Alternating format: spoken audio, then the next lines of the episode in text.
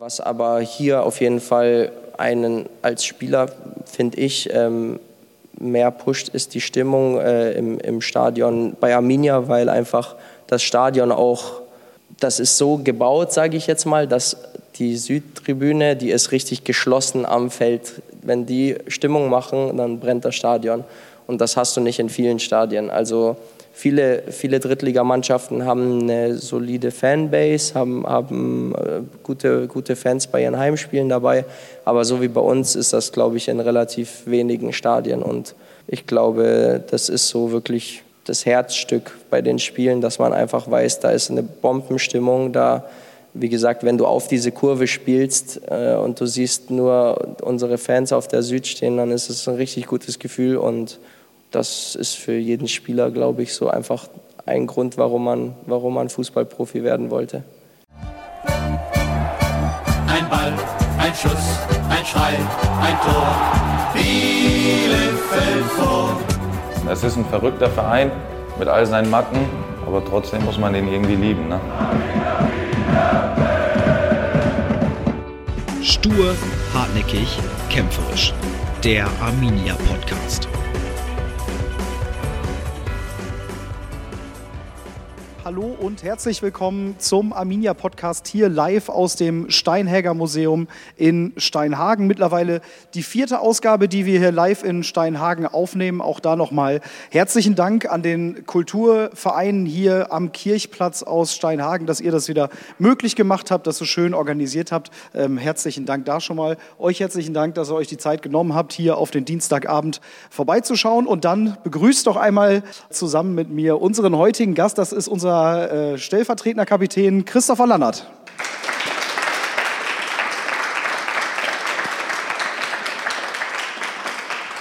Chris, auch an dich natürlich herzlichen Dank für deine Zeit. Schön, dass du heute Abend da bist. Äh, hast du eine Schokoladenseite, rechts oder links?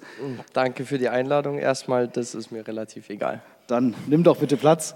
Ist nicht deine erste Podcast-Aufnahme, äh, habe ich gesehen. Ähm, du warst bei 1860 auch schon mal zu Gast. Bist du jemand, der Podcasts hört? Manchmal schon, ja. Ähm, gerne auf langen Autofahrten, wenn ich irgendwie mal auf dem Weg in die Heimat bin oder so, dann ist es mir ein bisschen zu eintönig, nur Musik zu hören. Dann schalte ich auch gerne mal einen Podcast ein. Und was, was wird dann eingeschaltet? Was sind so deine Favoriten? Ich habe eigentlich keine Favoriten, ehrlich gesagt. Also ich höre manchmal in diesen, ähm, äh, wie heißt der jetzt gleich? Gut, es gibt den von Markus Lanz, den höre ich manchmal gerne. Dann gibt es den Elf Freunde Podcast ich weiß gar nicht mehr, ob der Elf Freunde Podcast einfach heißt oder ob der irgendeinen besonderen Namen hat. Ähm, irgendwie gerade die Themen, die mich interessieren, wenn es politisch irgendwas gerade gibt, was mich interessiert, dann in die Richtung was. Ich habe da jetzt keinen, den ich aktiv verfolge, sage ich mal. Also es muss nicht immer nur Fußball sein. Nee. Es kann auch mal was anderes sein. Es darf sein. auch mal was anderes sein, ja. Geht dir das manchmal auch auf den Sack? Sagt man dann manchmal, boah, ich möchte jetzt vom Fußball aber auch wirklich mal gar nichts mehr hören? Selten. Ähm, aber ja, es gibt mal die ein, zwei Tage, wo es so ist, wo man vielleicht mal froh ist, was anderes zu machen oder einfach auf andere Gedanken zu kommen. Es passiert bei mir persönlich jetzt nicht ganz so oft, aber es gibt schon die paar Tage im Jahr, sage ich mal, wo es so ist beruhigt mich aber auch ein bisschen. Ich glaube, alles andere wäre auch nicht ganz so gesund. Ähm, wir wollen natürlich heute ein bisschen über Fußball sprechen, ist klar. Äh, sonst wäre es hier nicht der Arminia-Podcast und sonst hätten wir dich nicht eingeladen. Aber wir wollen natürlich auch noch ein ganz bisschen was über dich als Menschen erfahren, als Person, vielleicht auch außerhalb des Fußballs. Jetzt haben wir uns heute hier in Steinhagen getroffen. Ähm, für dich ist es Arminia Bielefeld schon die zweite Station in Ostwestfalen. Kennst du dich schon so gut aus, dass du Steinhagen gar nicht mehr ins Navi eingeben musst? Oder sind alle Örtlichkeiten doch noch nicht so bekannt? Nee, ganz so bekannt sind die Örtlichkeiten Ortschaften für mich noch nicht. Also ich habe ein paar Ortschaften schon mal gehört, sage ich mal, aber Steinhagen war mir jetzt ähm, nicht direkt ein Begriff. Da musste ich dann schon noch mal ins Navi, gucken, wie ich hierher komme.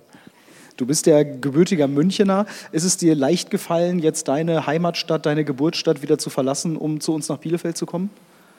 Mm, ja, also klar, es wäre gelogen, wenn ich jetzt sagen würde, dass es, äh, dass es sehr leicht war, weil die Familie ist trotzdem noch in München, äh, da kenne ich mich aus. Dann war ich kurzzeitig wieder dort.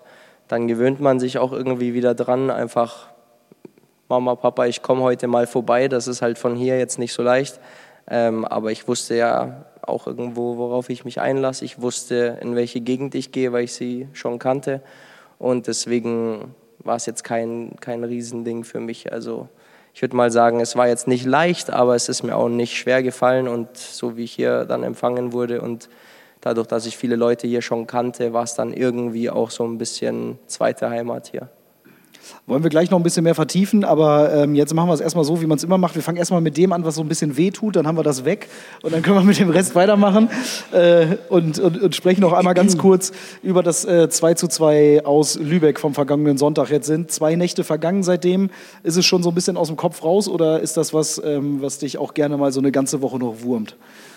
Nee, also es ist nicht aus dem Kopf raus. Ähm, so schnell geht es leider nicht, dass es ganz raus ist, aber ich versuche schon ab ein, zwei Tagen danach wieder nach vorne zu schauen, sage ich mal. Ähm, es wurmt einen schon brutal natürlich, die Art und Weise ähm, war sehr ärgerlich für uns, sehr bitter. Ähm, ich glaube aber, also ich glaube daran, dass solche Sachen sich am Ende der Saison ausgleichen. Wir haben jetzt drei Spiele hintereinander relativ ähm, ja, blöde Situationen gehabt, sage ich mal. Wir haben in Essen in der 90. das Gegentor bekommen. Wir schießen gegen Sandhausen in der 90. an die Latte. Äh, wir kassieren in Lübeck in der 90. Gegentor. Das sind halt jetzt drei Spiele hintereinander, die für uns nicht gut ausgegangen sind, in dem, in dem Sinne, dass einfach viel mehr drin war. Aber ich glaube daran, dass sich das ähm, ausgleicht und dass wir auch noch die Spiele so ziehen werden, dass wir einfach mal in der 90. den Lucky Punch haben.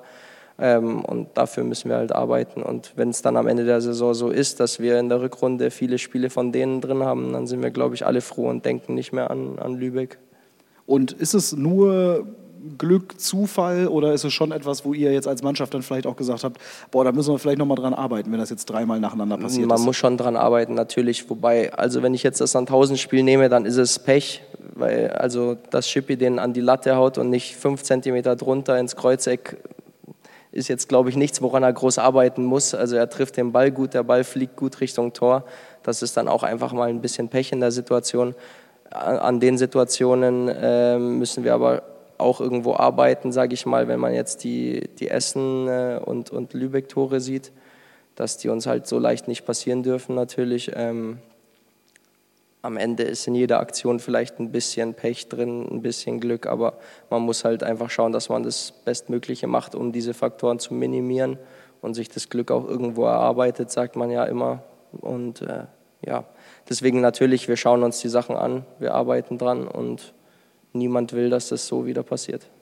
Jetzt ist natürlich am Ende das 2 zu 2 äh, in der 96 ein bisschen das, was im Kopf bleibt. Ähm, ist trotzdem vielleicht sogar das 1 zu 2 so direkt nach dem 2-0 noch ein bisschen ärgerlicher? Ist das was, was einen auch ein bisschen mehr noch beschäftigt hat vielleicht?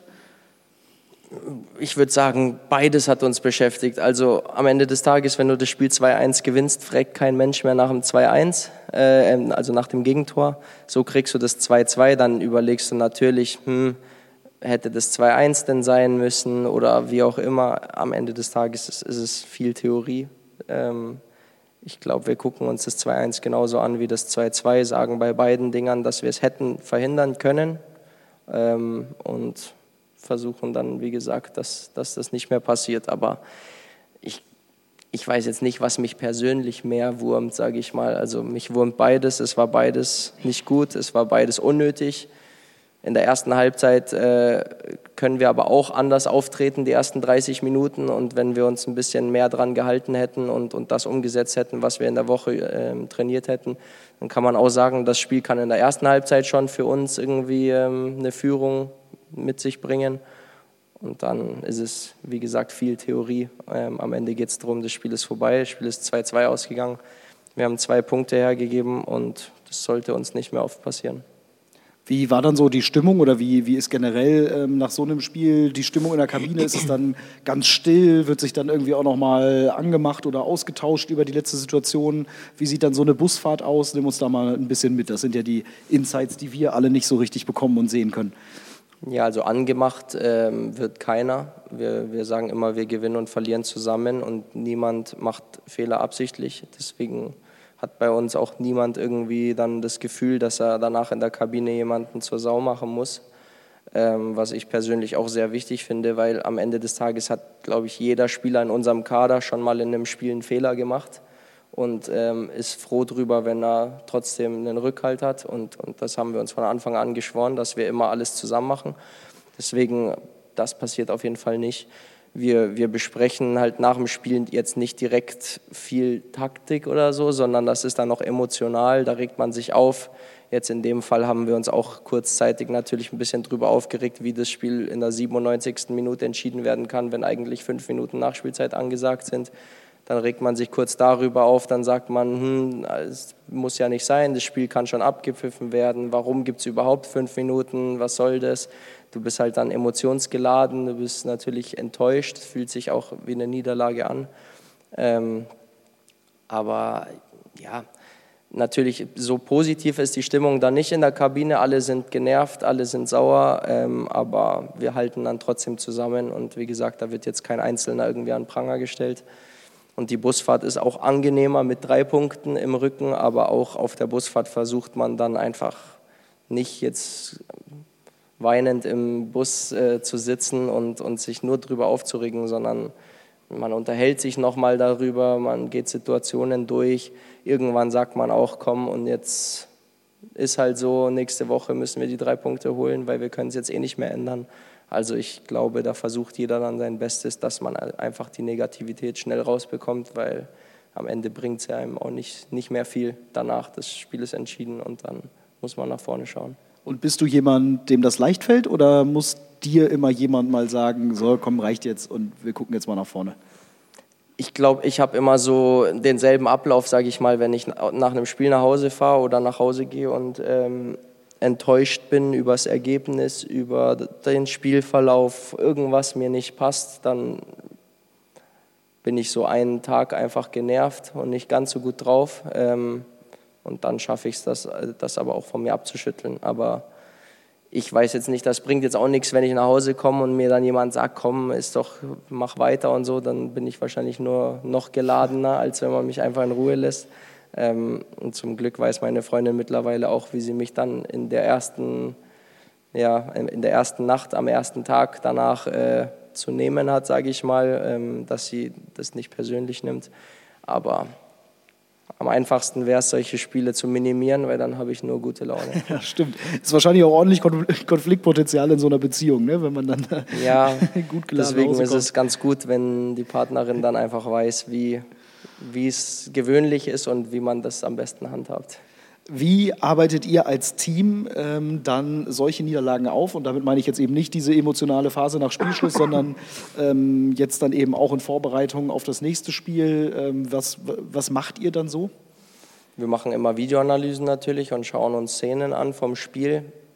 Oft auch gar nicht mal nur jetzt irgendwie das Gegentor oder so, weil du kannst das beste Spiel überhaupt machen und kannst ein blödes Standardtor gegen dich bekommen. Das kann immer passieren ähm, ist manchmal nicht zu verteidigen, ist manchmal unglücklich einfach, aber es geht dann viel mehr um das gesamte Spiel. Was hat in dem Spiel nicht gepasst? Warum haben wir die erste halbe Stunde nicht gut ins Spiel reingefunden? Und das sind die Sachen, die wir uns dann anschauen, ähm, die wir besprechen. Und dann fängt die Trainingswoche ja auch direkt mit dem, mit dem neuen Gegner an und dann versuchen wir uns schon auf den neuen Gegner einzustellen. Also wir nehmen das genau bis zur Videoanalyse mit, dann haken wir das da ab und dann geht es weiter mit, mit, dem nächsten Gegner. Dann lass uns das doch auch so machen. Dann äh, haken wir das ein bisschen ab, haben quasi die kleine Wunde jetzt äh, überstanden am heutigen Abend. Ähm, Gab es denn auch was Positives, was wir mitnehmen können? Ich meine, äh, wir haben ja auch, wenn es sich so, vielleicht so angefühlt hat, aber wir haben ja auch nicht verloren. Haben auch zwei Tore geschossen. Also es gab ja, muss ja auch irgendwas gegeben haben, was wir nicht schlecht gemacht haben, oder? Ja, es, es gab auch ein paar Sachen, die wir gut gemacht haben. Wenn, wenn man sich unser 1-0 anguckt, dann ist es ein Tor, das wir herausgespielt haben vom eigenen Abstoß bis nach vorne, ohne dass der Gegner einmal an den Ball gekommen ist. Ähm, in der dritten Liga entscheiden viele Mannschaften die Spiele irgendwie über Standards oder irgendein langer Ball, der dann zufällig runterkommt im 16er. Deswegen bin ich umso froher, dass wir solche Tore schießen können, weil das zeigt einfach, dass wir die Qualität in der Mannschaft haben. Das können in der Liga nicht viele, ähm, dass sie wirklich von hinten bis vorne das Ding durchspielen. Deswegen, das ist zum Beispiel, finde ich, auf jeden Fall was Positives gewesen in dem Spiel. Ähm, und es gab auch noch ein paar andere positive Sachen. Aber wie gesagt, also ich, wenn wir das Spiel 2-1 gewinnen, dann sieht die Videoanalyse heute auch anders aus, als sie am Ende ausgesehen hat. Ähm, am Ende ist es ein Ergebnissport, dann ist es halt leichter zu sagen, ja, war nicht unser bestes Spiel, aber wer fragt danach, wir haben drei Punkte und gut ist. Und so musst du dich halt drüber unterhalten, warum wir diese drei Punkte nicht haben. Und ja, dann geht es dann eher darum, was nicht gut lief, ähm, als, als jetzt die guten Sachen rauszu, rauszufiltern. Jetzt haben wir am Samstag wieder ein Heimspiel, dürfen wieder in die Schuko Arena, um dann endgültig den Blick mal nach vorne zu richten. Ähm, Erzgebirge Aue kommt, die, ich habe nochmal nachgeschaut, äh, du in guter Erinnerung haben dürftest. Ihr habt letzte Saison mit 60 beide Spiele 3-1 gewonnen. Du standst auch bei beiden Spielen auf dem Platz. Äh, was erwartet uns da? Habt ihr schon mal ein bisschen in der Videoanalyse auch auf den nächsten Gegner vorgegriffen? Wie gut kennst du die Mannschaft? Worauf müssen wir uns einstellen? Ähm, wir haben jetzt noch nicht groß äh, uns mit dem Gegner beschäftigt. Das werden wir, glaube ich, ab morgen machen. Ähm, man kennt ein paar Spieler, wenn man, wenn man seit ein paar Jahren, sage ich mal, in der Liga unterwegs ist, dann kennt man ein paar von den, von den Jungs aus Aue, weil da auch einige dabei sind, die große Drittliga-Erfahrung mitbringen. Ist, glaube ich, eine relativ erfahrene Truppe, ist eine relativ solide Truppe. Keine Übermannschaft, aber eine, die es dieses Jahr deutlich besser macht als letztes Jahr. Letztes Jahr hatte Aue ja wirklich am Anfang gerade Probleme, ähm, war lange, lange Zeit ziemlich unten drin hat sich dann zur Rückrunde stabilisiert und ich glaube, das hat man jetzt gesehen zum Saisonstart, ähm, dass die auch zu Recht einfach nicht mehr die Probleme haben, die sie, die sie letztes Jahr hatten. Ähm, aber was genau uns dann erwartet, werden wir, glaube ich, jetzt diese Woche noch, noch genauer analysieren. Das habe ich mir jetzt noch nicht angeguckt und ich habe auch noch nicht so viele Spiele von Aue dieses Jahr gesehen. Ich glaube, zwei Stück vielleicht. Ähm, aber ja, wie gesagt, die, die, die Detailarbeit, die äh, geht ab morgen los. Du hast jetzt gerade schon angesprochen, wie ist das so, wenn man dann gegen Vereine spielt? Da sind dann Spieler, die haben schon ganz viel Drittliga-Erfahrung. Gegen die hast du wahrscheinlich schon sieben, acht Mal auf dem Platz gestanden. Dann haben die einen Trainer, der, glaube ich, auch schon bei seiner fünften, sechsten Station ist in der dritten Liga, der die Liga auch kennt. Ist man dann irgendwann im Kopf schon so, dass man sagt, boah, brauche ich mich eigentlich gar nicht darauf vorbereiten, weil also das kenne ich jetzt alles schon und die Jungs kenne ich auch alle schon? Na, es sind immer ein paar Änderungen mit drinnen. Also A, macht der eine Trainer natürlich eine andere Arbeit als der Vorgänger. Jetzt letztes Jahr habe ich im ersten Spiel gegen Aue ähm, gegen einen anderen Trainer noch gespielt. Ähm, Im zweiten war dann Pavel Dotschew schon da, der jetzt eben noch Trainer ist. Aber am Ende stehen auch ein bisschen andere Spieler auf dem Platz. Am Ende wurde da auch ein bisschen wieder an Stellschrauben gedreht. Also es sind schon immer ein paar Änderungen. Es ist jetzt nicht so, dass ich sage, oh, Erzgebirge Aue, ich kenne sechs Spieler ich weiß, was die machen. Also da, da wird dann schon ein bisschen eine Änderung reingekommen sein. Aber natürlich so, wenn jetzt ein direkter Gegenspieler einer ist, gegen den du schon ein paar Mal gespielt hast, dann weißt du irgendwann, was seine Stärken sind, weil du hast es ja schon ein paar Mal dann vielleicht irgendwie auf dem Platz gesehen. Ähm, aber das ändert jetzt bei mir persönlich nichts für meine Spielvorbereitung. Wir können ja mal gerade hier ins äh, Steinhagener Publikum reinschauen. Wer hat schon eine Karte für Samstag? Heimspiel gegen Aue. Ah, nicht ganz jede Hand ist oben. Chris, wenn du jetzt noch ein bisschen Werbung machen müsstest für unser Spiel am Samstag, äh, warum muss man euch am Samstag unbedingt bei uns in Bielefeld sehen? Weil wir jetzt zwei Spiele in Folge ähm, nicht verloren haben und wir haben uns heute gesagt, wir wollen das dritte Spiel in Folge ungeschlagen sein und drei Punkte holen und nicht sagen, wir haben jetzt drei Spiele nicht gewonnen, sondern äh, wir wollen das Ganze positiv gestalten und werden deshalb alles dafür tun, dass wir, dass wir den Sieg holen. Ja, das äh, ist dann immer so einmal die, äh, ja, so das Narrativ, was man dann benutzt. Ja, wir sind ja ungeschlagen, äh, aber dann geht es ja, auch ganz schnell zu. Naja, ihr habt halt auch nicht gewonnen. Ne? Genau, die Grenze ist ganz schmal und das kann ganz schnell äh, positiv klingen und auch ganz schnell ins Negative wieder gerückt werden. Und wir wollen natürlich, dass es positiv ist. Jetzt haben uns 2000 Leute äh, in Lübeck begleitet, ähm, wahnsinnige Kulisse, gab eine kleine Auswärtschoreografie, ähm, die da vor Anpfiff ähm, oder mit Anpfiff dann auch gezeigt wurde. Wie sehr nimmt man das als Spieler so wahr in dem Moment? Das nimmt man auf jeden Fall wahr. Also man sieht das direkt, wenn man auf den Platz kommt natürlich als allererstes und auch während dem Spiel merkst du auch auswärts, ähm, ja, wenn du einfach eine, eine, große Anzahl an Fans mit dabei hast. Das merkst du an der Lautstärke, das merkst du so ein bisschen auch am Rückhalt einfach. Beide Seiten haben positive Seiten. Du kannst auf die Fans spielen teilweise, ähm, siehst sozusagen die Fans und weißt, wenn du da jetzt ein Tor erzielst, dann stehst du direkt bei denen. Du kannst aber auch ähm, mit den Fans im Rücken spielen, was auch gut ist natürlich. Ähm, was machst du als Verteidiger lieber? Ich frage Grätsch direkt rein. Ich spiele lieber auf unsere Fans, ähm, auch als Verteidiger, weil ich habe irgendwie das Gefühl, das treibt noch mal mehr an, noch offensiver zu sein, den Gegner noch mehr reinzudrücken. Und ich weiß, dass es für den Gegner ekliger ist, wenn die vor ihrem Tor verteidigen und im Rücken unsere Fans sind. Von daher ist mir das ein Ticken lieber, aber macht jetzt hoffentlich keine, also hat keine große Auswirkung auf mein Spiel. Am Wochenende war ja zum Beispiel auffällig, dass wir quasi zweimal vor den Lübeckern getroffen haben. Die Lübecker haben dafür zweimal vor uns getroffen, aber da stimmt. sagst du, ist einfach statistischer Zufall. Das ist Zufall, ja. Ja, okay. Und kann einen das auch mal rausbringen, wenn man, also ich stelle mir das so vor, man fokussiert sich aufs Spiel, ähm, zieht sich um, hat seine Routinen, die man irgendwie vom Spiel abruft, dann geht man raus auf den Platz und dann guckt man irgendwie nach rechts, sieht diese Kurve und denkt sich, boah, Wahnsinn, was ist hier denn los? Und ist dann vielleicht äh, bei dem ganzen Fokus, den man sich vorher aufgebaut hat, so ein ganz bisschen raus. Ähm, kann das auch passieren? Erwischst du dich mal dabei oder ähm, ist das Quatsch? Also bei mir, pass mir passiert das jetzt eher nicht. Ich bin aber auch jetzt, also ich bin schon sehr fokussiert vor dem Spiel, würde ich jetzt behaupten. Es gibt Leute, die machen bis eine Minute vor dem Spiel noch irgendwie Witze und sind locker drauf und so. Und das funktioniert. Das ist einfach von jedem das persönliche Ding. Es gibt andere, die sind schon zwei Stunden davor im Tunnel. Die kannst du gefühlt nicht mehr ansprechen, weil die einfach so in ihrem Fokus drin sind, dass du weißt, lass die einfach ihr Ding machen. Ich würde sagen, bei mir ist es so ein bisschen der Mittelweg. Ähm, Ich versuche mich jetzt nicht komplett äh, zu isolieren und, und nur im Tunnel zu sein, aber ich bin schon fokussiert, gerade so ab dem Aufwärmen, würde ich jetzt mal sagen.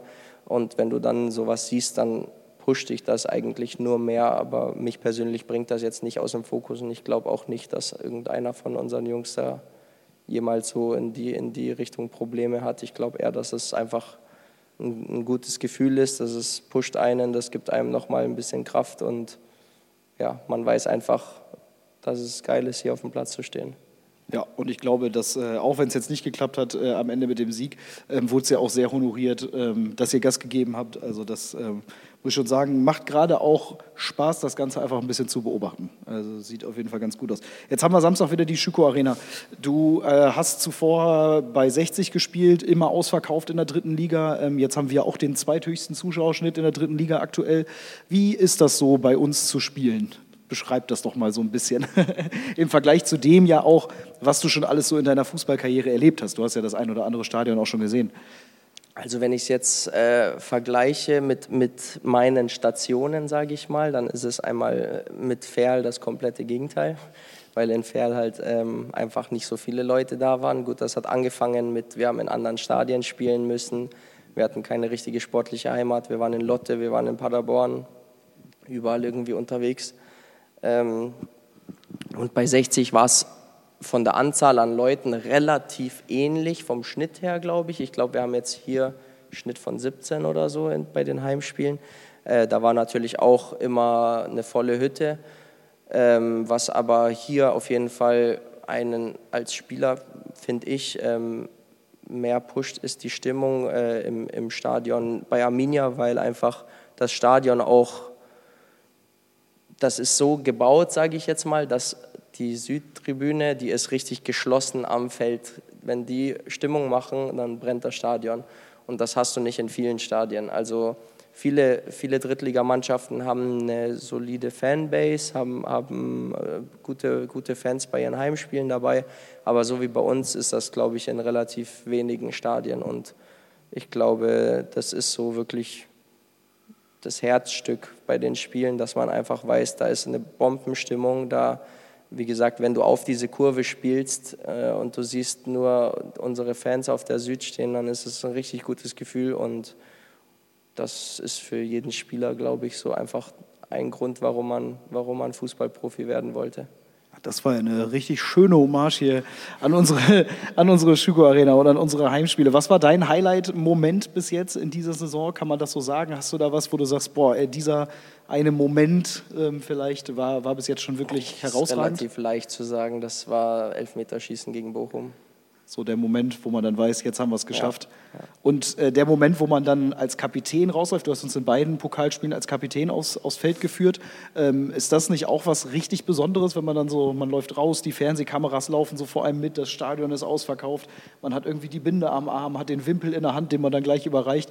Das ist doch schon auch was, was einen richtig anzünden muss, oder? Auf jeden Fall. Ähm, da bin ich dann persönlich natürlich auch stolz drauf und ähm, das sind dann auch so Abende und Spiele, die du halt als Spieler nie vergessen wirst. Also gerade wir haben beide Spiele echt gut performt eigentlich, ähm, hatten halt gegen, gegen den HSV ein, ein bisschen Pech. Elfmeterschießen ist halt einfach so eine 50-50-Sache, aber ich glaube, auf die Leistung kann man dann trotzdem irgendwie stolz sein, da 120 Minuten dagegen zu halten.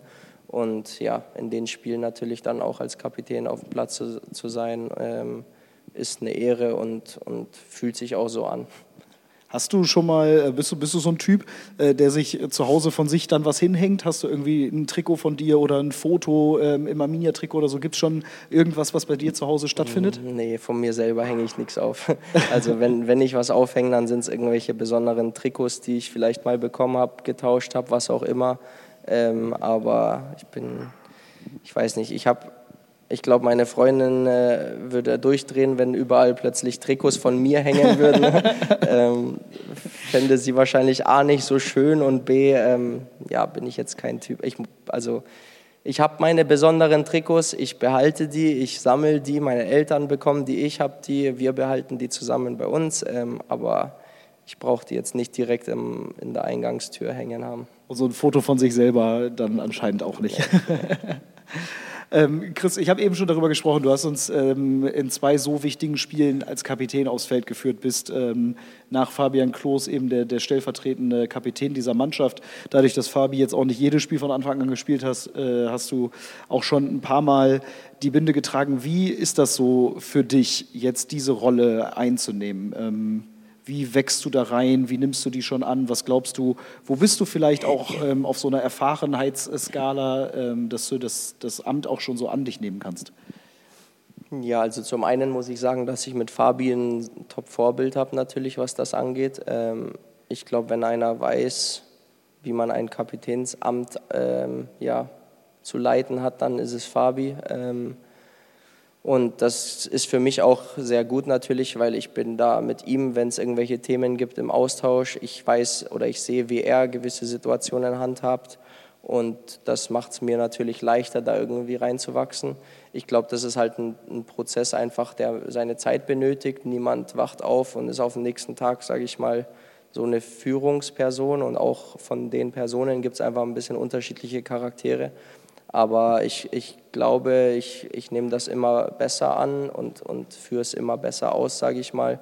Ähm, ich versuche den Jungs einfach das so ähm, mitzugeben, sage ich mal, dass ich einfach meine Qualitäten in die Mannschaft bringe. Wenn irgendeiner was hat, dann weiß, glaube ich, jeder, dass er mit mir sprechen kann, dass er zu mir kommen kann.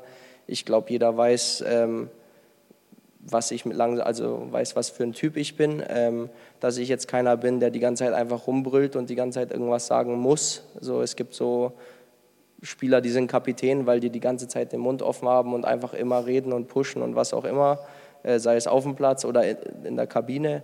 Das bin ich jetzt nicht, ähm, aber ich finde, das muss auch nicht unbedingt sein. Ich glaube, jeder führt das so aus, wie es für ihn am besten ist. Und solange die Mannschaft das weiß und, und damit auch irgendwie einverstanden ist, sage ich mal, ist es, glaube ich, ähm, ja, für, alle, für alle eine gute Sache. Und gab es für dich in der Zeit auch schon mal die ein oder andere negative Überraschung, wo du vielleicht auch ein bisschen überrascht warst und so dachtest, boah, jetzt muss ich mich mit dem Scheiß hier auch noch beschäftigen oder ähm, boah, jetzt hätte ich lieber nicht die Binde an? Gab es das schon? Nee, das hatte ich jetzt nicht. Ich glaube auch nicht, dass es kommt, weil ich von mir selber auch einfach erwarte, dass ich so Verantwortung übernehmen kann.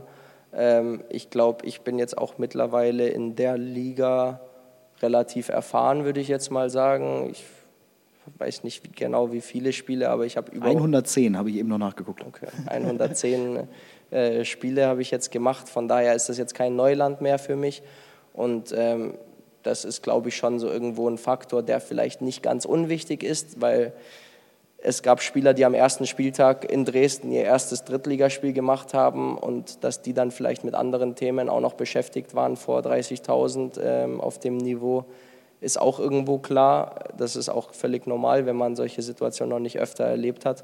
Und ähm, dadurch, dass ich jetzt das Glück hatte und, und schon mehrere Sachen, sage ich mal, erleben durfte, ähm, ja, glaube ich, dass ich da auf einem, auf einem ganz guten Weg bin. Was sind so Themen? Man sagt dann ja immer, ja, dann können andere jüngere Spieler auch zu mir kommen. Äh, mit was für Themen kommt denn dann mal jemand zu dir? Was, was ist so ein Klassiker? Ein Klassiker, also ich würde mal sagen, zum einen, wenn es vielleicht irgendwelche fußballerischen Sachen gibt, wenn wir uns über Taktik unterhalten, dann versuche ich auch auf dem Platz einfach das zu sagen, was ich sehe. Ähm, und natürlich hoffe ich, dass es richtig ist, was ich, was ich sehe. Ähm, wenn nicht, würde auch das Trainerteam mir natürlich sagen, dass es nicht so ist. Aber wenn dann halt mal irgendwelche Fragen sind aus der Viererkette oder keine Ahnung, der Mann vor mir, wenn wir uns irgendwie über irgendwelche Sachen unterhalten, dann sind, glaube ich, so klassische Fragen einfach, wie siehst du das oder findest du auch, wir sollten das so und so lösen oder was denkst du darüber? Das sind so die klassischen Dinge jetzt. Bis jetzt ist noch niemand mit einem persönlichen Problem zu mir gekommen. Heißt entweder, sie wollen nicht zu mir kommen oder es gibt keine. Ich hoffe, das zweite ist der Fall. Ähm, aber ich denke auch, wie gesagt, jeder weiß einfach, wenn es irgendwas gibt, ich bin immer, also ich habe immer ein offenes Ohr. Ich versuche immer im Wohle der Mannschaft oder des Einzelnen in dem Fall irgendwie zu handeln und bin auch für jeden da, wenn er meine Hilfe braucht. Du hast eben schon angesprochen, dass du dich mit Fabi auch ein bisschen darüber aus, äh, austauschst, wenn es dann wichtige Themen gibt. Ähm, wie muss ich mir das vorstellen? Setzt ihr euch dann auch mal einfach nur zu zweit zusammen? Ähm, gibt es vielleicht Situationen, wo du ihn dann auf eine andere Art und Weise vielleicht beobachtest in seinem Handeln, in seiner Ansprache, als das andere tun? Oder wie muss ich mir das vorstellen? Also wir hocken öfter zusammen, in dem Sinne auch, ähm, weil ich in der Kabine direkt neben ihm sitze. Von daher ist das eigentlich ähm, ganz gut gehandhabt, sage ich mal, dass wir einfach auch, wir sitzen in der Kabine, wir haben noch zehn Minuten, bis das Training losgeht und dann unterhält man sich halt einfach mal über manchmal völlig belanglose Themen und manchmal eben fußballerische Inhalte oder, oder Inhalte, die die Mannschaft betreffen. Da quatschen wir halt dann mal ein bisschen. Ähm, oder, oder wenn es was gibt, was ich von ihm wissen will, dann ist es einfach ein kurzer Weg, weil ich nur links neben mich gucke und, und er da sitzt. Ähm, von daher haben wir da eben unsere, unsere Gespräche. Und natürlich, wenn er irgendwie mal was anspricht, wenn er irgendwelche Sachen hat, die er vor der Mannschaft mal sagt, die ihm nicht passen oder wenn es einfach irgendwas Organisatorisches gibt oder so, kann es schon sein, dass ich mir das anders anhöre als andere Spieler, weil ich mir auch irgendwo die Seite angucke, wie macht er das oder, oder was sagt er wie genau und andere vielleicht am Ende des Tages nur den Inhalt äh, mit, mitnehmen. Auf jeden Fall auch eine spannende Sitzplatzwahl. Äh, jetzt habe ich die Kabine ja gesehen äh, vor der Saison. Da war ja nur der Spinn von Fabi überhaupt beklebt. Ansonsten war ja alles frei. Das heißt, du bist schnurstracks reingelaufen und hast dir direkt den äh, Platz neben Fabi geschnappt? Oder wie muss ich mir das ja, ich bin, vorstellen? Also ich bin ja, ich glaube, eine knappe Woche nach Trainingsbeginn zur Mannschaft äh, dazu gestoßen. Und dann kam ich in die Kabine mit meiner Tasche im Arm, habe Schippi kurz gesehen, den ich schon vorher so ein bisschen kannte. Dann stand ich im Gang, habe kurz mit ihm gequatscht. Dann kam Schonzi zu mir und meinte, ja, schau mal, überall, wo noch kein Name steht, ist, äh, ist frei, such dir was aus. Und dann bin ich einfach mal losgelaufen, dann saß Fabi da und meinte, hier rechts neben mir ist frei. Und dann habe ich gesagt, okay, wenn, wenn der Kapitän wenn der dich Kapitän einlädt, mir das anbietet, dann setze ich mich da auch hin. Hast du quasi Und- keine andere Wahl. Ja, aber ich fand es ja auch nett. Also in der Kabine saßen drei, vier Leute gerade. Wie gesagt, einer davon war Fabi. Ähm, und dann, wenn er mir das anbietet, dann nehme ich das natürlich auch dankend an. Und dann habe ich mich einfach dorthin ge gesetzt. Und am Ende des Tages bin ich auch froh drüber. Sehr gut. Habt ihr beide anscheinend einen guten ersten Eindruck beim anderen hinterlassen. Als du im Sommer geholt wurdest ähm, zu uns, wir haben ja eben schon äh, eingangs kurz darüber gesprochen, hast du ja extra deine Heimatstadt für uns verlassen. War da auch schon ein bisschen klar, dass natürlich neben der fußballerischen Komponente, die du bei uns einnimmst, ähm, hast ja jetzt auch jedes Spiel gemacht von Anfang an in der dritten Liga, ähm, dass so eine Rolle auch dir zukommen würde? Hat Mitch dir das quasi schon vermittelt oder Michael? Oder ist das dann was, was durch die Vorbereitung einfach so ein bisschen gewachsen ist? Mm, Teils, teils. Also am Ende des Tages war es natürlich schon so, dass wir uns dann kurz nochmal drüber unterhalten haben, was für eine Rolle ich dann einnehmen soll. Ähm, auch als ich dann unterschrieben habe, hat, hat äh, Michael mir auch natürlich gesagt, er möchte, dass ich auch Verantwortung übernehme, weil ich in dem Kader einfach einer bin, der mehr Verantwortung übernehmen muss, allein anhand seiner Erfahrung.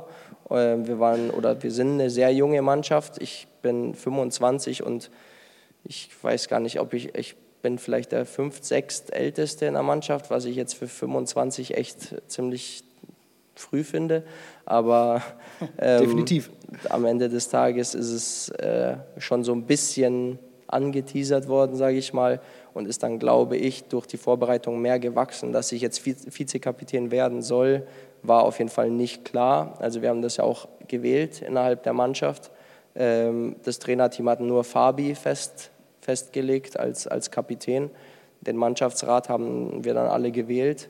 Und das war für mich am Ende natürlich umso schöner, weil ich habe dann nicht äh, dieses Amt, sage ich mal, vom Trainer bekommen, sondern die Mannschaft hat irgendwo auch ja, so gewählt und das hat mir natürlich ein gutes Gefühl gegeben. Wie ist das dann so in der Profifußballmannschaft? Macht man da so klassisch Wahlkampf? Geht man immer so von Haustür zu Haustür und ja, mit, mit Zetteln. Wir haben, wir haben Zettel in der Kabine gehabt, jeder sollte die Namen draufschreiben und dann wurde das ausgewertet. Und du hast schon mal rechts und links gesagt, hier schreib mal meinen drauf.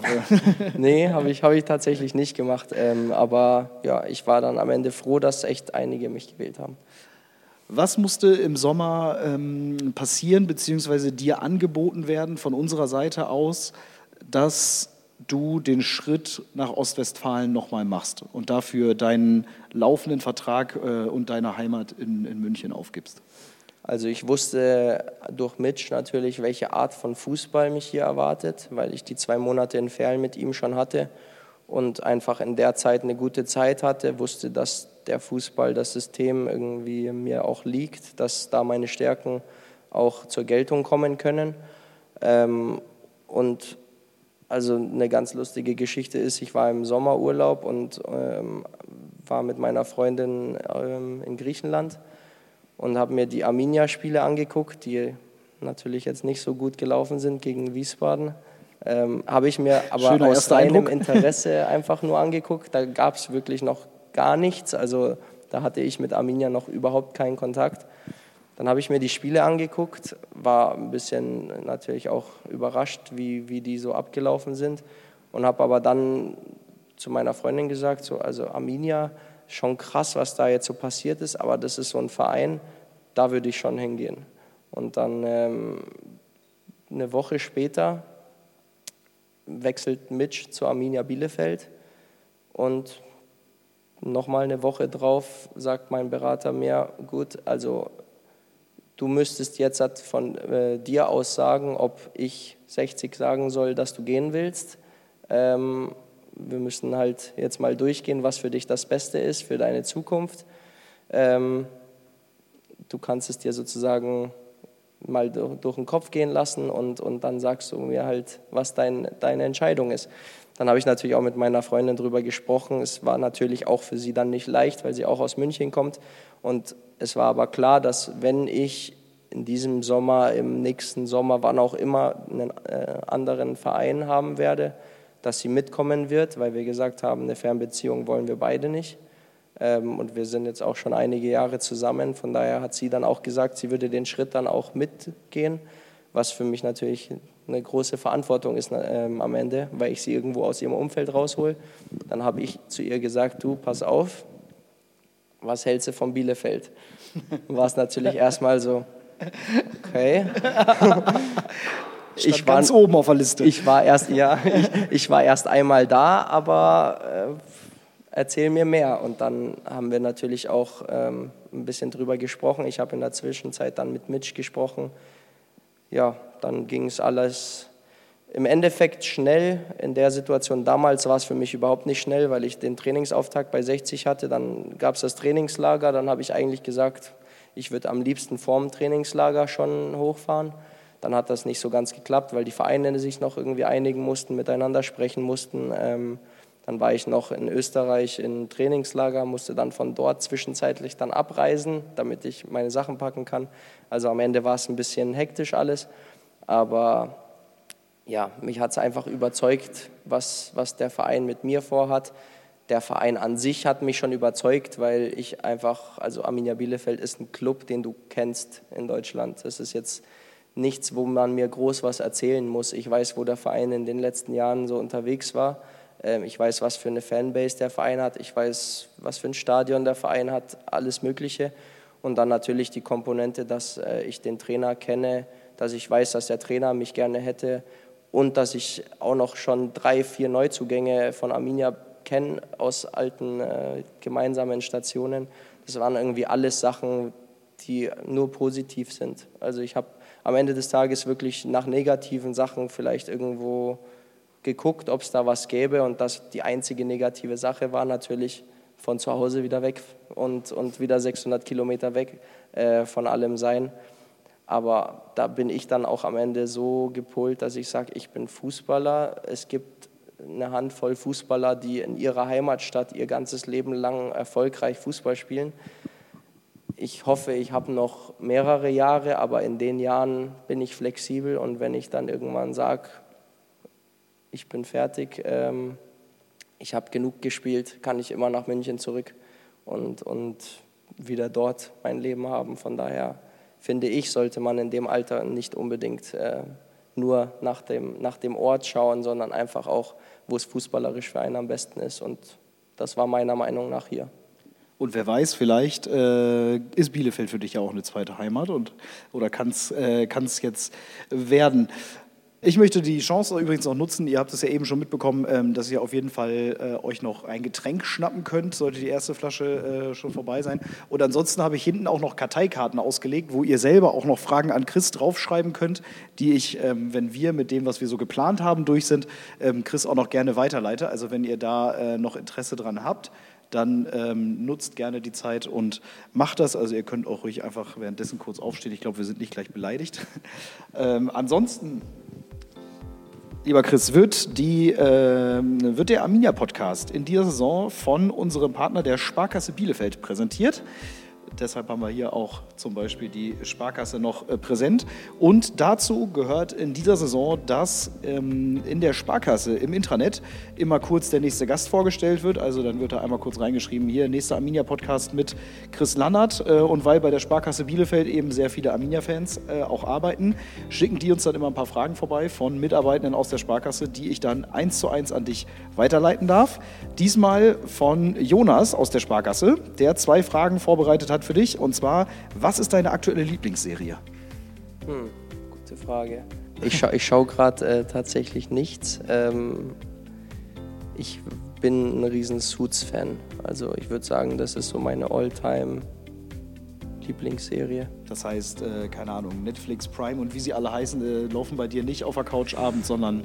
Doch, schon auch, aber mal ein Film, dann ist es mal eine Folge von irgendwas, aber wir haben jetzt gerade nichts, wo wir so aktiv ähm, ja, ja. die eine Folge nach der anderen angucken. Und die zweite Frage finde ich zumindest äh, mit Blick auf deine bisherigen Stationen auch ganz interessant. Ähm, wer war denn bisher dein bester Gegenspieler, den du auf dem Platz hattest?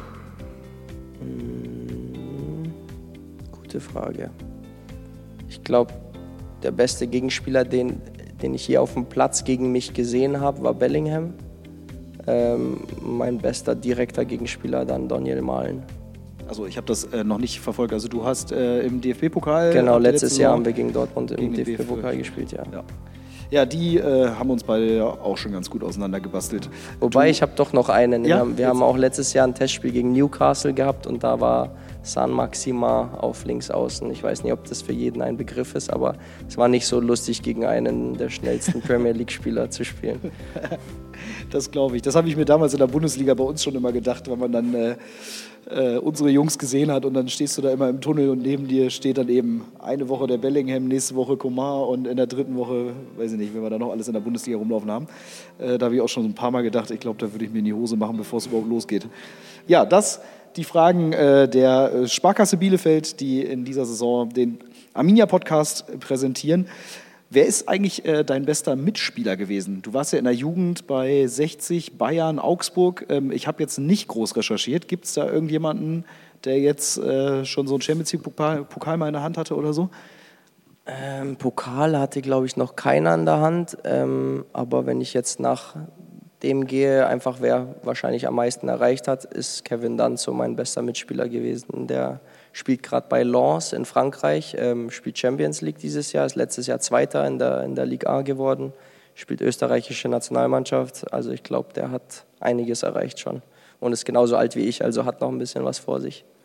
Du hast ja auch einen äh, ordentlichen Weg schon hinter dir in äh, München. Ich habe es eben gesagt, ähm, 1860, Bayern, äh, Unterhaching, da ging es, glaube ich, los. Ne? Ähm, Augsburg war dabei. Jetzt hat es, würde ich sagen, so richtig gut in Ostwestfalen geklappt. in Ferl war ja schon, äh, war ja schon sehr gut und jetzt, jetzt Bielefeld. Ähm, ja, war, war das für dich immer klar, dass du mal Profi wirst oder war es doch ähm, so ein bisschen, wie soll man sagen, ein kleiner äh, Stolperstart in die Karriere, weil du auch so oft gewechselt hast? Ja, ähm, also in der Jugend habe ich am Ende des Tages nicht so oft gewechselt. Ich, ich habe, man, man zählt immer Unterhaching, 60 Bayern und so auf. Fakt ist, ich habe bei Unterhaching gespielt von vier bis sechs Jahren, also in dem Alter, wo du gefühlt noch gar kein Fußball spielst, sondern einfach nur den Ball hinterher rennst. Ähm, dann war ich bei 60 in der U8 und U9, was jetzt so die ersten wirkliche Ju äh, also so Jugendmannschaften waren damals. Und dann zur U10, wo es, sage ich mal, das erste Mal so ein bisschen wirklich, wo Fußball gespielt wurde, äh, war ich dann fünf Jahre bei Bayern und dann sieben in Augsburg. Also in den Jahren war ich dann relativ konstant bei, bei den Mannschaften. Ähm, und ja, dann eben in Augsburg war es so, dass ich in der U23 gespielt hatte. Und ich hatte schon die ganze Zeit natürlich das Ziel, Profi zu werden. Ich wusste nicht, ob ich es in Augsburg schaffe, ähm, aber ich hatte für mich selber eigentlich schon gesagt, ich schaffe es, wenn nicht hier, dann halt woanders. Ähm, und habe dann nach zwei, nee, nach drei Jahren in der U23 in Augsburg, nachdem da so ein, zwei Sachen in dem letzten Jahr so für mich ein bisschen unglücklich gelaufen sind, habe ich dann gesagt, okay, ich glaube, ich sollte es woanders versuchen, weil der Weg von der U23 in die Bundesligamannschaft ist vielleicht gerade für mich nicht offen. Ähm, und dann habe ich eben den Weg nach Ferl gemacht. Und ich glaube, diese Phase war so vielleicht die Stolp, wie sagt man, Stolprig, holprigste, holprigste ja. die holprigste, weil in der Phase genau das Corona-Jahr war. Wir haben in der U23 ähm, ein Rückrundenspiel gehabt im Februar und dann wurde die Saison abgebrochen. Das heißt, alle Drittligisten, alle Zweitligisten, die ich irgendwie so dann anvisieren musste, sage ich mal, weil es ja in Augsburg nicht geklappt hat, ähm, hatten halt drei, vier Monate kein Material von mir, weil bei uns einfach nicht mehr gespielt wurde. Und äh, die dritte und zweite Liga wurde irgendwann fortgesetzt, die Regionalliga in Bayern nicht. Die waren dann einfach, die war zu Ende. Und mein Vertrag in Augsburg lief aus. Dann habe ich gesagt, ich will aber nicht noch ein Jahr in der U23 in Anführungsstrichen verschwenden, weil ich habe jetzt drei Jahre da gespielt. Ich habe drei Jahre Regionalliga gespielt, Herrenbereich. Ich bin jetzt bereit für was anderes. Und dann war es eben durch das Corona-Jahr ein bisschen schwierig, ähm, weil natürlich alle so ein bisschen gesagt haben, du hast jetzt vier Monate nicht gespielt, wir müssen erst mal gucken und Lieber würden wir einen nehmen aus der dritten Liga, weil der ist halt voll im Saft. Der hat gerade in den letzten zwei Monaten 10, 15 Spiele gemacht. Bei euch wurde nicht trainiert, nicht gespielt.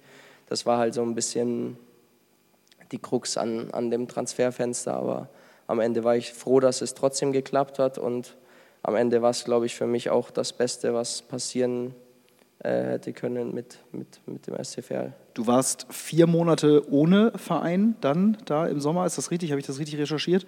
Ähm, also mein Vertrag war ja theoretisch bis zum 30.06. Und dadurch, dass Corona war, lief die äh, neue Saison erst im September an, glaube ich, und ich bin Ende Oktober nach Ferl. Also, ja, also Juli, August, September und halber Oktober war ich theoretisch ja. vereinslos. Ähm, ich habe aber effektiv nur eineinhalb Monate Spielzeit verpasst. Also okay. Aber kamen da dann auch mal erste Zweifel auf an dem, was man sich so aufbaut, woran man jahrelang gearbeitet hat, dass es dann wirklich klappt? Ja, jein. Also man hatte schon Tage, wo man sich dachte, boah, irgendwie ist halt gerade alles so ein bisschen alles gegen mich. Die ganzen Rahmenbedingungen sind nicht so optimal. Ähm, was mache ich denn, wenn sich keiner meldet, was mache ich, wenn jetzt nicht die eine gute Sache kommt.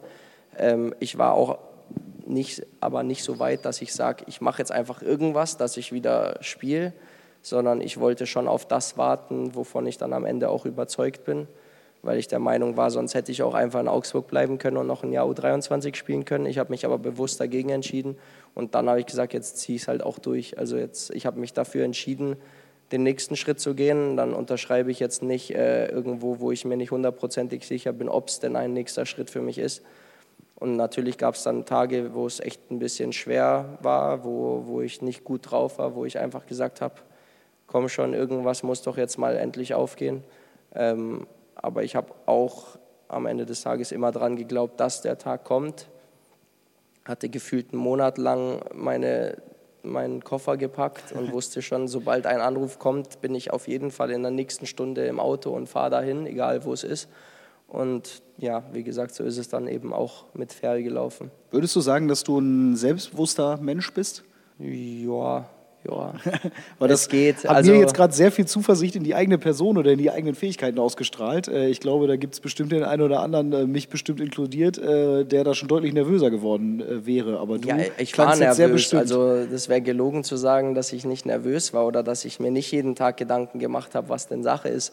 Aber ich habe mich halt versucht, am Ende darauf zu besinnen, dass ich glaube, ich kann mich relativ gut einschätzen. Ich weiß so irgendwo, wo ich stehe. Ich weiß, was ich kann und ich war einfach fest davon überzeugt, dass ich den nächsten Schritt gehen kann und dass irgendwer da draußen das genauso sehen wird und dass es dazu kommen wird.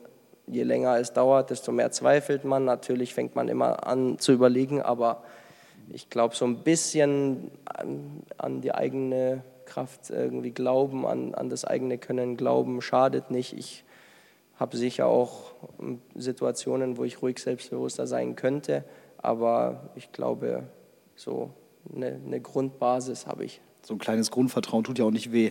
Äh, hattest du oder hast du vielleicht auch noch einen Plan B, wenn das nichts geworden wäre oder wenn, weiß ich nicht, ab morgen es eben dann doch nichts mehr ist? Ja, ich studiere jetzt noch nebenbei an der Fernuni Wirtschaft. Also, weil ich noch nicht genau weiß, was denn der Plan B wäre. Ich weiß aber, dass ich auf jeden Fall ein Studium beenden möchte. Äh, wie lange das dauert, weiß ich jetzt ehrlich gesagt noch nicht, weil ich es ein bisschen schleppen lassen äh, habe in den letzten Jahren. Aber ich habe auf jeden Fall das Ziel, das fertig zu machen. Ähm, und, und dann habe ich einfach den Abschluss in der Tasche und mit einem, mit einem BWL-Studium kann man, glaube ich, in so viele Richtungen noch gehen, dass ich mich da jetzt noch nicht festlegen muss. Und das war so der Grundgedanke, einfach einen Plan B vorbereiten, ohne genau zu wissen, was denn der Plan B ist. Kann auf jeden Fall nicht verkehrt sein, so ein Studium schon mal in der Tasche zu haben. Und ähm, hast du dir schon mal Gedanken gemacht? Ich meine, jetzt bist du 25 und ich möchte natürlich auch noch nicht zu weit hinausschauen, aber ähm, was es vielleicht mal nach der Fußballkarriere sein soll? Ähm, oder ist das genau dieser Plan B, an dem du noch arbeitest? Oder gibt es vielleicht im Fußball auch was, ähm, wo du sagst, naja, das bin ich jetzt natürlich noch zu jung für, weil ich spiele ja noch, aber irgendwann, wenn der Tag X kommt, könnte ich mir vorstellen, dass.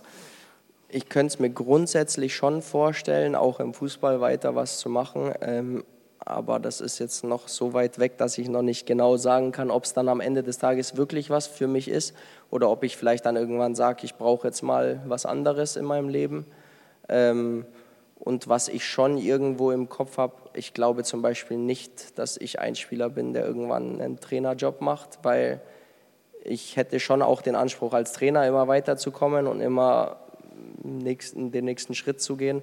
Und ich glaube, ich bin irgendwann mal ganz froh, wenn ich hoffentlich mit meiner Familie einen Standpunkt habe, an dem ich mich wohlfühle und mein Job nicht mehr ortsabhängig ist. Also ich glaube, stand jetzt, dass ich schon einfach dann eine, eine feste Heimat haben möchte. Da fallen dann einige Berufe auch im Fußball schon weg.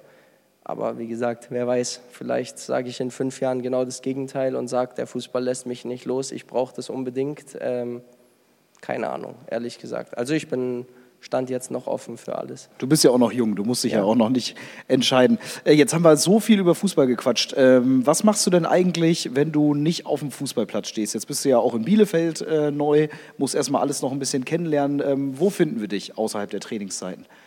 Ähm, in gewissen Parks oder am Obersee mit den Hunden spazieren. Ähm, oder Du hast einen Pudel, ne? Können wir Ja. ja schon mal erzählen. Ja, und jetzt gerade noch ein Labrador hier, ähm, weil das der Familienhund von meiner Freundin ist und der ist jetzt so seit zwei, drei Wochen bei uns gerade, weil es bei denen, die waren im Urlaub und waren ein bisschen unterwegs und wir sind auch froh, wenn, wenn wir die auch öfter sehen. Äh, deswegen haben wir gerade beide da und, und ja, da sind wir dann auch öfter mal draußen unterwegs. Und sonst bin ich gerne in der Altstadt. Ich finde die Altstadt in Bielefeld echt richtig schön, muss ich sagen. Ähm, Gerade in den Sommermonaten fand ich es richtig schön, dass man überall draußen sitzen kann, man kann überall draußen essen, Kaffee trinken. Ähm, das hat echt seinen Charme. Das sind so die Orte, würde ich mal sagen, wo ich mich dann am meisten aufhalte in einer gewöhnlichen Woche. Und wenn dann doch mal zwei, drei Tage frei sind, dann bin ich auch öfter einfach mal irgendwo in der Gegend unterwegs und schaue mir Städte an oder, oder Orte an, die man hier vielleicht mal so ja, rund um Bielefeld irgendwie gesehen haben muss. Ich war jetzt auch im Urlaub, du auch, ne? Du hast die, Urlaub, äh, das äh, spielfreie Wochenende so genutzt, um einen Städtetrip zu machen nach Amsterdam, habe ich, glaube ich, gesehen.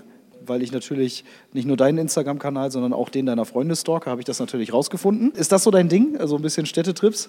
Ja, schon. Also ich sehe, also ich entdecke gerne neue Städte, sage ich mal. Ich war vorher tatsächlich noch nie in Amsterdam ähm, und das ist auch aus München einfach schon eine Strecke.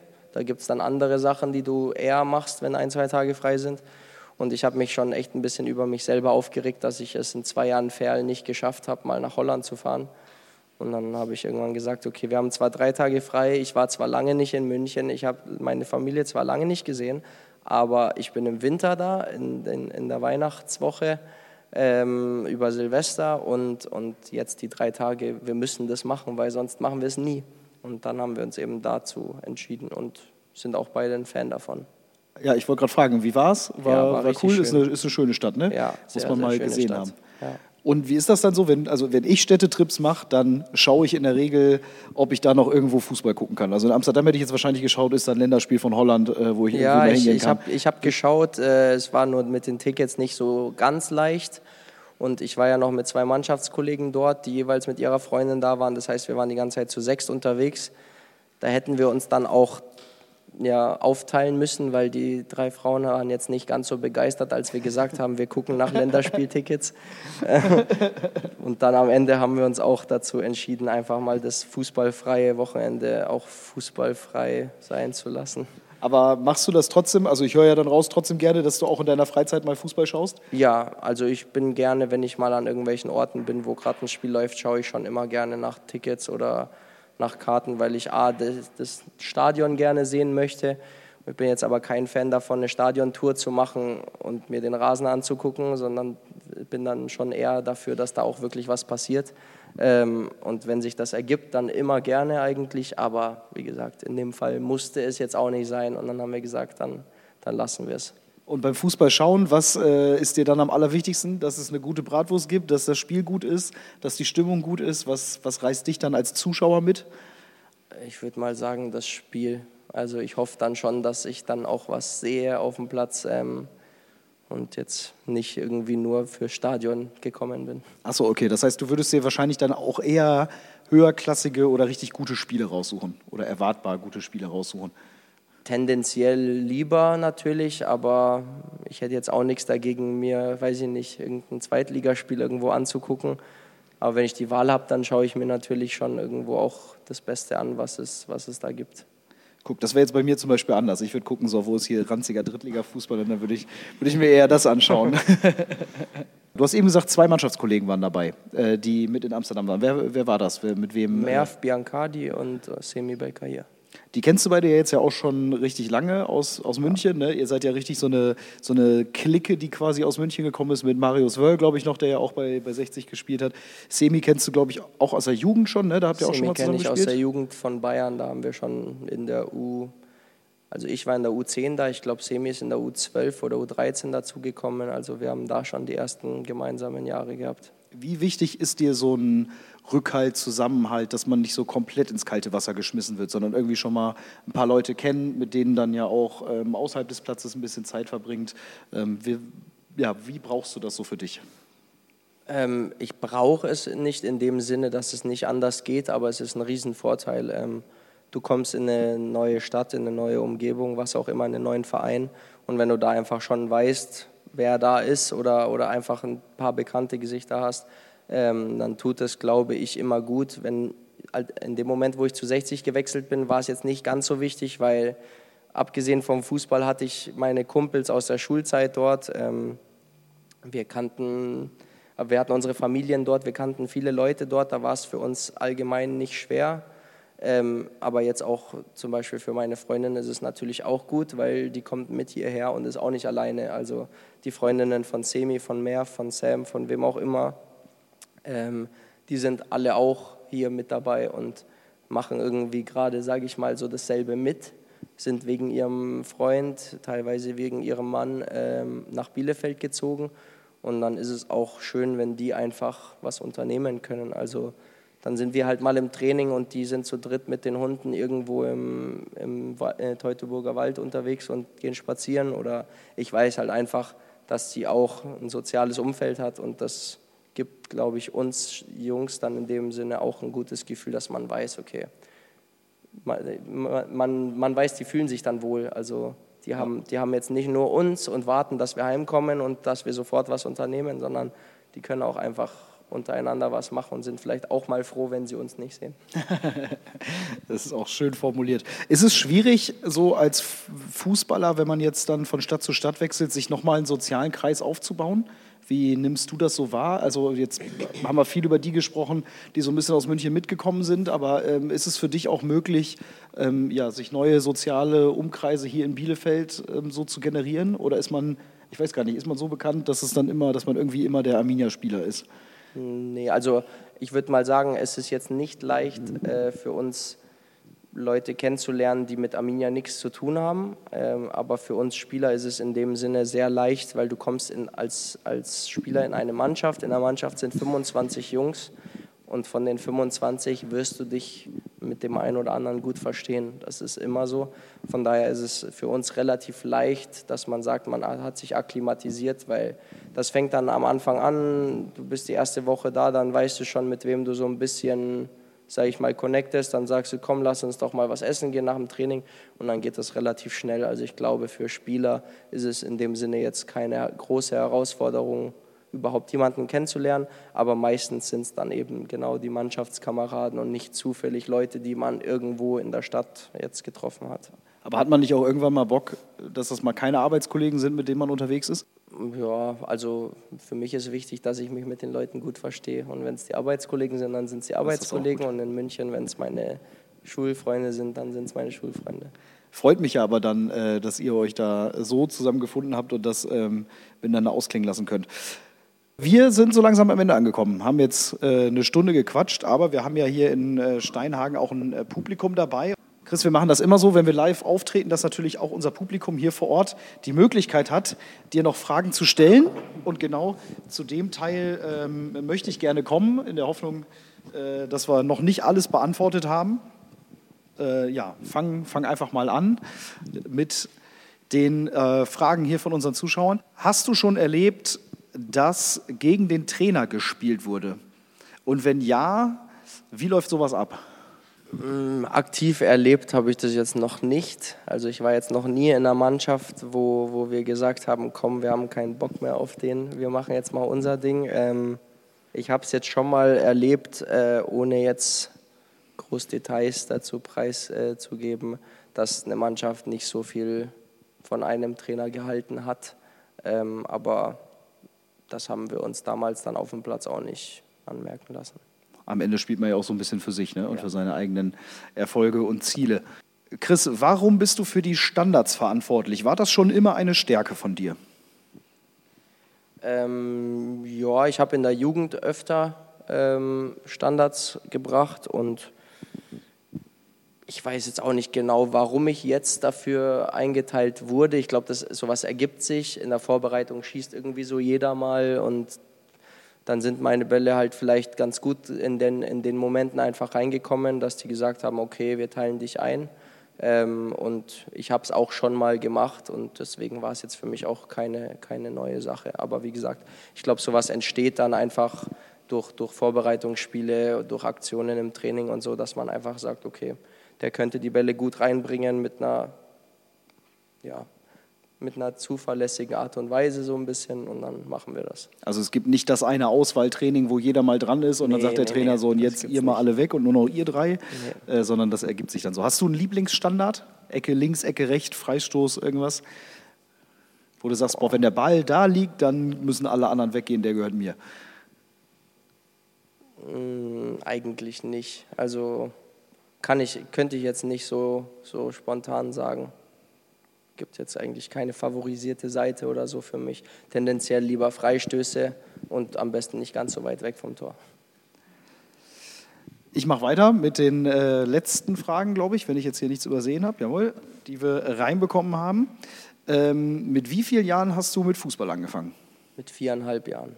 Und wie war das bei dir in der Familie? Wer hat dich dahin gebracht? Zum Training hat mich meistens mein Papa gebracht. Und der hat dann auch irgendwann gesagt, so der Junge, der ist jetzt viereinhalb, jetzt geht es mal so langsam los mit Fußball. Nee, ich glaube, das kam, also so ganz erinnere ich mich nicht an alles, aber ich weiß, dass ich immer gefühlt, Papa kam heim, habe ich gesagt, ob wir, äh, gehen wir Fußball spielen. Und ich glaube, irgendwann hatte der auch nicht mehr ganz so viel Lust darauf, jeden Tag von der Arbeit heimzukommen und mit mir irgendwie kicken zu gehen.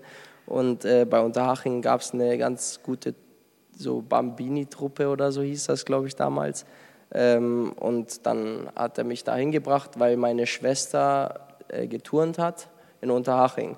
Und dann war das eben ganz angenehm, weil er uns beide gleichzeitig da irgendwie hingebracht hat, vielleicht eine Stunde früher, eine Stunde später.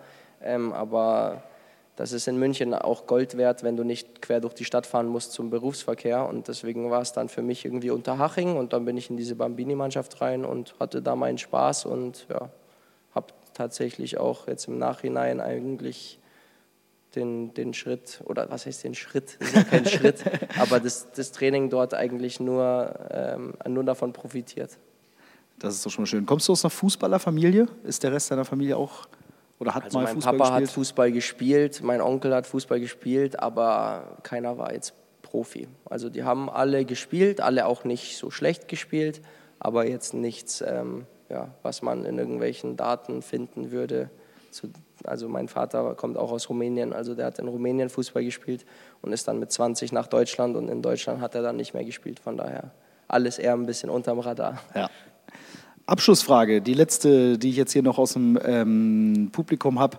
Wirst du am Samstag gegen Aue auch deinen Einsatz bekommen? Ich hoffe doch. Also das, das hoffe ich auf jeden Fall, ja. Wenn, wenn nichts dazwischen kommt, dann gehe ich davon aus. Ja, ich habe äh, vorher auch schon mal geschaut. 21 von 22 Spielen hast du bis jetzt gemacht. Ich hoffe, du hast mit dem Trainer schon ein bisschen darüber geschimpft, dass du in Herringhausen nicht spielen durftest.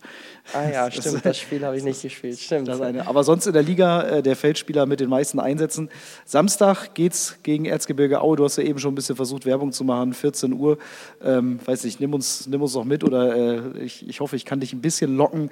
Wie spielen wir denn am Samstag? Boah, das, mit sowas tue ich mir schwer. Äh, Ich hoffe, dass wir das Spiel gewinnen. Ich gehe jedes Spiel so an, äh, dass wir es gewinnen. Am Ende ist mir ehrlich gesagt egal, wie wir das Spiel gewinnen, ob es knapp ist, ob es hoch ist. Hauptsache, wir gewinnen das Spiel. Sehr gut. Dann hoffe ich, dass wir das so tun werden und dann am Samstag zusammen uns über drei Punkte freuen dürfen.